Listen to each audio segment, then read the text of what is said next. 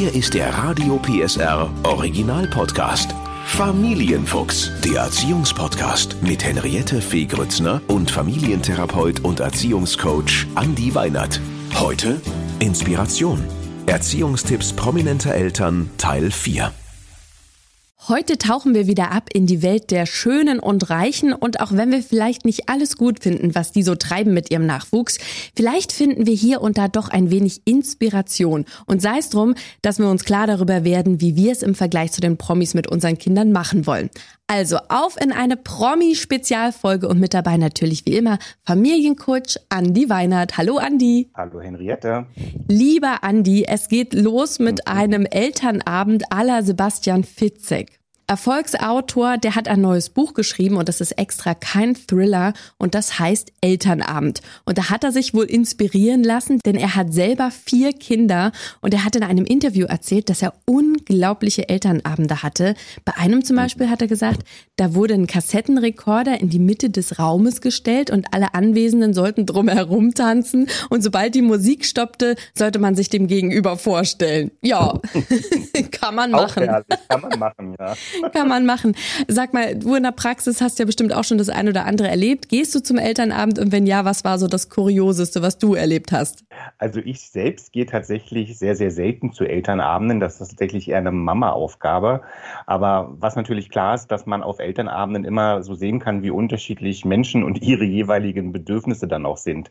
So aus meiner Beratungspraxis ne, gibt es natürlich manchmal auch Rückmeldungen von Klienten. Eine ganz äh, skurrile Situation war, dass ähm, äh, mir meine Klientin berichtet hat, dass das Kind in der zweiten Klasse irgendwo in der Klasse ging es um das Thema, wie Urin produziert wird. Und mhm. einige Eltern haben das zum Anlass genommen und haben dann ähm, den Lehrer zur Rede stellen wollen und haben gefragt, warum denn in der zweiten Klasse schon Sexualkunde stattfinden würde und äh, wenn sie denn ihre Zustimmung dazu gegeben hätten. Oh also, Gott. Oh Gott, oh Gott, oh Gott. ja.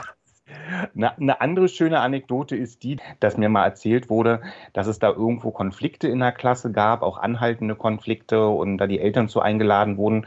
Und dann wohl ein Elternteil bei dem Elternabend der Lehrerin, ähm, die das eben versucht hat, mit den Eltern gemeinsam zu besprechen, die Empfehlung gegeben wurde, wenn das wieder so laut wäre, solle sie sich doch einfach mal eine Zeitung nehmen und solle sich mal so vor den Kindern hinsetzen und solle einfach mal den Kindern von diesem Signal aus, dass sie Zeitung lesen würde, zeigen, dass das so nicht okay wäre. Also auch eine ganz merkwürdige Idee. Aber auch Lehrer können bei Elternabenden äh, ganz komische Sachen machen. Also mir erzählte mal eine Klientin, dass sie selber von einem Lehrer ermahnt wurde, äh, sie solle doch bitte schön nicht quatschen. Und der Lehrer schob dann noch hinterher, ne, dass das ja kein Wunder wäre, dass ihre Tochter sich so verhalten würde, wenn denn schon die Eltern doch so geraten wären. Also das, das hat der Lehrer, das, das, hat der Lehrer ja. vor den anderen gemacht. Ja, ja. Uh. Also könnte noch hunderte solcher Geschichten erzählen, Henriette. Ja, also ich merke schon, Andi, das ist eigentlich eine eigene Folge wert. Ich werde mir das mal notieren. Elternabend mal als volle Folge und gerne können Sie uns natürlich auch schreiben, falls Sie was Skurriles erlebt haben. Wir freuen uns. Und Sebastian Fitzek, um nochmal auf den zurückzukommen, der geht schon aus Recherchegründen gerne zum Elternabend, weil man das skurrile, verhaltensauffällige Menschen treffen würde, sagt er. Und das habe ich mal als Anlass genommen und mal geguckt, äh, was gibt's denn oder gibt's überhaupt so Elternabendtypen? Und ich habe tatsächlich in der Welt was gefunden. Ähm, es gibt da zum Beispiel die Hilfreiche. Ne? Das ist die, mhm. die immer den Kuchenbazar vorbereitet, alles plant und dann natürlich wahnsinnig enttäuscht ist, dass keiner mitzieht. Dann mhm. gibt es die Chaotin, in Klammern kommt mir sehr bekannt vor. Die ähm, kommt immer zu spät, setzt sich dann neben ihre Lieblingsmutter und quatscht erstmal leise eine Runde und äh, mhm. erzählt, dass sie ja so einen anstrengenden Tag hatte. Ach, und ich habe den Stift vergessen. Hat vielleicht jemand einen Stift für mich?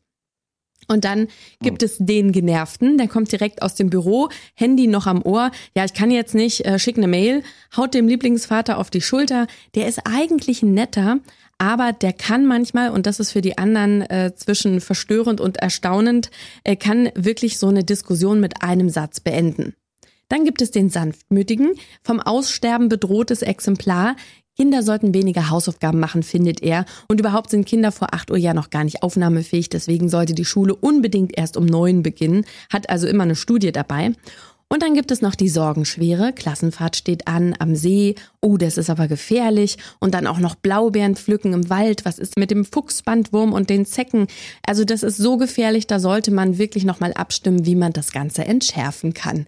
Ja, Andi, hast du dich wiedererkannt? Es gibt ja unterschiedliche Typologien. Du hast jetzt eine in der Welt gefunden, ähm, ja. eine andere, die unterscheidet in den vorbereiteten, der also immer sich vorher vorbereitet, dann den Quatscher, den Frager, den Drücker, der keine Aufgaben übernehmen will und auch so einen Ängstlichen, den hast du ja gerade auch so mit dem Sorgenschweren so ein bisschen beschrieben. Mhm. Und in so einer Typologie würde ich mich so ein bisschen verorten zwischen dem Vorbereiteten ne, und dem Frager. Mit dem Wissen darum, dass der Frager manchmal auch ganz schön nerven kann, weil da sind immer diejenigen Eltern, die alle wollen eigentlich schon gehen, dann doch nochmal eine Frage haben und doch nochmal wieder was warm kochen wollen. Also ja. dazwischen bin ich irgendwie so. Wissen und du? Die, wissen denn die, ah, ich bin eindeutig die Chaotin. Eindeutig, so, ja. ja. Also genau, eindeutig, aber äh, es wird mit einem Schmunzeln wahrgenommen. Wissen denn die anderen Eltern, dass du Familiencoach bist? Das ist eine gute Frage. Das müsste ich Sie tatsächlich mal fragen. Aber das ist eine der Gründe dafür, dass wir uns tatsächlich mal dafür entschieden haben, dass Elternabende zu besuchen eher eine Aufgabe ist, die dann die Mama übernimmt. Ja, ja, weil du wahrscheinlich die ganze Zeit anfangen würdest zu coachen und zu therapieren und zu sagen, hier ist meine Visitenkarte. Sehr schön. Also, Sie merken schon, es ist äh, doch gar nicht so langweilig und doof zum Elternabend zu gehen. Äh, laut Sebastian Fitzek äh, ist das einfach der Abend, wo man mal beobachten kann, typisieren und schmunzeln.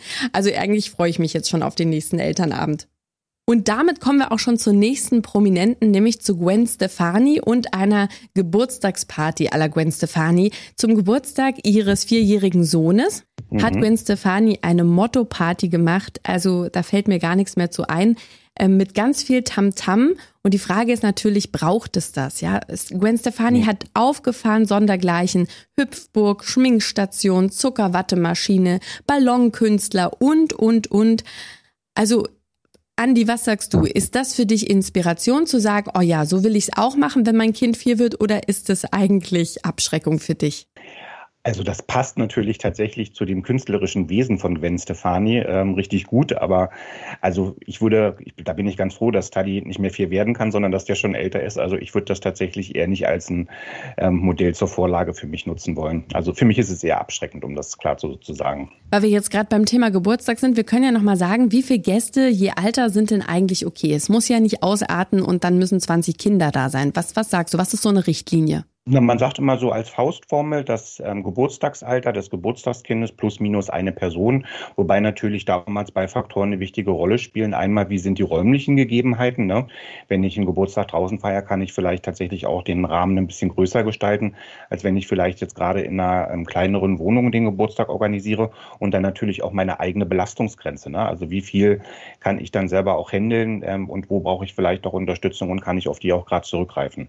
Und dieser Druck, ich weiß nicht, wie du es erlebst, ich habe das Gefühl, das nimmt immer mehr zu, dass dieser Druck unter den Eltern äh, entsteht. Wer macht die beste, tollste, größte Geburtstagsparty?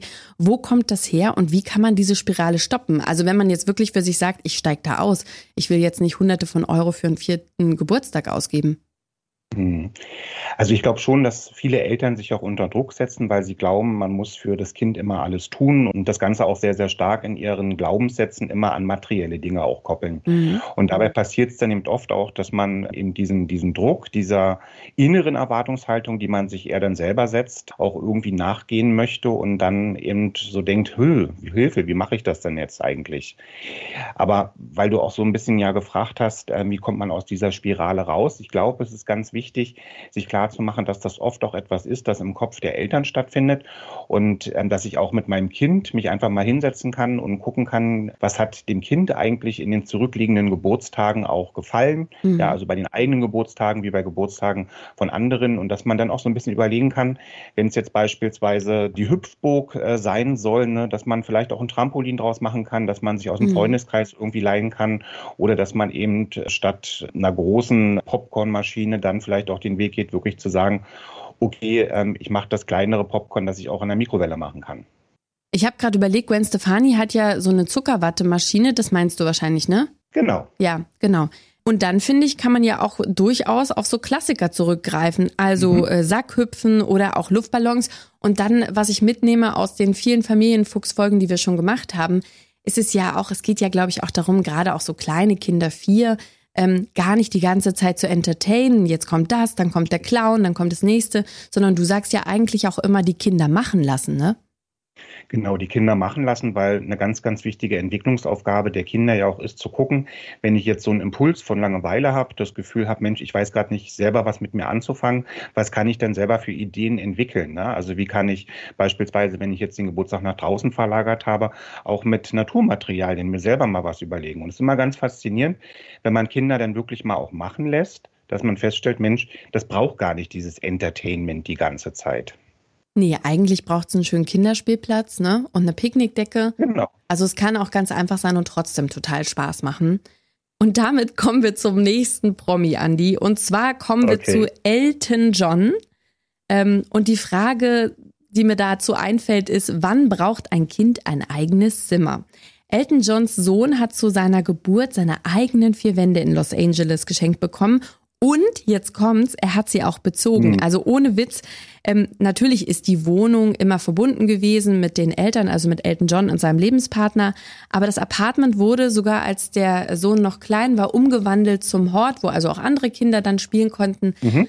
Also das ist schon, das ist schon krass. Also, ne, nicht, ja. Das ist speziell. Das ist speziell. Ja. Du siehst, mir fehlen so ein bisschen die, die Worte und die Frage ist, braucht denn ein, ein Kleinkind ein eigenes Apartment? Die Frage kann man ganz klar mit Nein beantworten. Ne? Also das, ich glaube, das kommt so ein Stück weit vielleicht aus den Möglichkeiten, die Elton John noch hat und sicherlich vielleicht auch aus einem Wohlgefallen heraus, dass er sagt, ich möchte meinem Kind da schon zur Geburt an irgendwie beste Möglichkeiten bieten. Aber tatsächlich, darüber werden wir uns ja vielleicht noch unterhalten, sehe ich das eher so ein bisschen skeptisch, weil man da in ein Leben geboren wird, wo ähm, besser werden kaum noch möglich ist. Genau, das wollte ich gerade sagen. Du, du hast es gerade so schön gesagt, ne, weil da die Möglichkeiten sind und man natürlich äh, dem Kind auch gleich was bieten will. Aber ist denn das noch steigerbar? Also ich, das geht jetzt auch mal an alle Eltern, die vielleicht sagen, ich, ich wohne vielleicht in der Platte um die Ecke und habe mir das mhm. vielleicht anders vorgestellt, wie auch immer. Aber es darf doch steigerbar sein, dass ich auch Träume habe und sage, irgendwann habe ich dann vielleicht ein Haus oder habe eine genau. Wohnung in der und der Stadt. Also das ist doch wichtig. Oder was passiert mit Kindern, die gleich von Anfang an, was ja leider bei Promi-Kindern oft der Fall ist, alles haben und wunschlos glücklich sind? Also aus der Glücksforschung wissen wir tatsächlich, dass dieses Glücksmoment, das eben genau auch daran äh, gekoppelt ist, zu sagen, Mensch, ich habe in meinem Leben was erreicht, ich habe was geschafft, ganz wesentlich davon lebt, dass man auch bestimmte Dinge dafür tun muss. Ne? Also wenn mir sozusagen immer mein Umfeld ähm, und auch die Möglichkeiten, in die ich vielleicht reingeboren werde, letztlich gar keinen Anlass dafür geben, dass ich selber auch mal eine bestimmte Phase des Verzichts durchlaufen muss, dass ich vielleicht auch mal wirklich sagen muss, okay, ich muss jetzt auf eine Sache auch sparen oder ich muss mir, muss vielleicht auch noch mal einen Lehrgang machen, um mich beruflich weiterzuentwickeln, meine finanziellen Möglichkeiten zu verändern. Das ist genau das, was dann zum Schluss dazu führt, dass man wirklich glückselig in die größere Wohnung einziehen kann. Wenn das Kindern so angeboten wird, dann ist eben tatsächlich die Option, dass sie Schwierigkeiten haben, dieses Glücksgefühl für sich selber zu regulieren und auch einen Sinn im Leben zu finden, mhm. viel, viel schwieriger. Und dann haben wir leider das, was oft passiert, dass so Promi-Kinder ganz oft Partys besuchen und vielleicht auch hier und da abrutschen, ne, weil die gar nicht mehr wissen, was sie eigentlich machen sollen. Genau, das ist dann, wir nennen das Sensation Seek. Man sucht dann eben nach anderen Möglichkeiten in irgendeiner Form, ja, dann oft von außen Extreme oder nicht nur von außen, also Extreme auch zu erleben. Ne? Also das bedeutet, selbst wenn man äh, finanziell gut aufgestellt ist, heißt es nicht, dass man dem Kind jeden Wunsch erfüllen sollte und in Saus und Braus leben muss, sondern Kinder dürfen auch Träume haben und auch merken, dass man dafür arbeiten darf. Richtig. Ja, vielleicht noch mal zu der Frage, der ein oder andere hat ja mehrere Kinder und dann ist mhm. die Wohnung vielleicht auch, hat gar nicht so viele Zimmer. Ab wann würdest du sagen, ähm, sollte jedes Kind ein eigenes Zimmer haben? Und wenn das nicht möglich ist aus räumlicher und finanzieller Sicht, wie kann man da Abhilfe schaffen, dass trotzdem jeder seine Nische hat? Also ich denke tatsächlich, dass so der Eintritt in die Vorpubertät, also so zwischen neun bis elf Jahren, so der richtige Zeitpunkt ist letztlich auch dann darüber nachzudenken, eine räumliche Trennung der Kinder auch vorzunehmen. Mhm. Wenn man das früher machen kann, passiert nichts Schlimmes, aber das ist dann so ein bisschen der Moment, wo es auch darum geht, dass die Kinder ja auch zunehmend ähm, ja einen eigenen, eigenen Raum auch für sich brauchen. Wenn ich das nicht kann, habe ich beispielsweise auch die Möglichkeit, einen Raumteiler zu nutzen. Ja, also da kann man beispielsweise, gibt es entsprechende Möbel für, da kann man auch mit einer ganz einfachen Variante arbeiten. Ich sage jetzt mal so, äh, ich meine das gar nicht witzig, ja, dass man einfach eine Leine Zieht und das irgendwie mit, mit äh, Decken erstmal irgendwie macht. Das, ähm, das Wichtige ist eben vor allen Dingen die, die optische Barriere, dass die Kinder eben das Gefühl haben, okay, ich werde jetzt nicht die ganze Zeit unkontrolliert beobachtet. Das Akust die akustische Barriere, die brauchst du denn gar nicht wirklich. Okay, super. Das ist doch aber auch gut, weil ich habe einige Freunde, die wohnen vielleicht in einer Dreiraumwohnung, haben aber auch drei Kinder und müssen sich da erstmal neu sortieren. Und nicht überall findet man ja auch schnell eine neue Wohnung, ne, die dann den, den Bedürfnissen entspricht. Und was ich nochmal ganz wichtig finde, Henriette, ist es auch gar nicht so sehr die Größe, ne? weil tatsächlich Studien sagen, 13 bis 15 Quadratmeter pro Kind sind völlig ausreichend, kann auch darunter sein, sondern es geht ihm vielmehr darum, dass Licht, Helligkeit, eine gute Luftzufuhr da ist und dass das eben entsprechend optisch ansprechend ist für die Kinder, kindgerecht. Also nicht wie Harry Potter im Schrank. Nö. Unter der Treppe.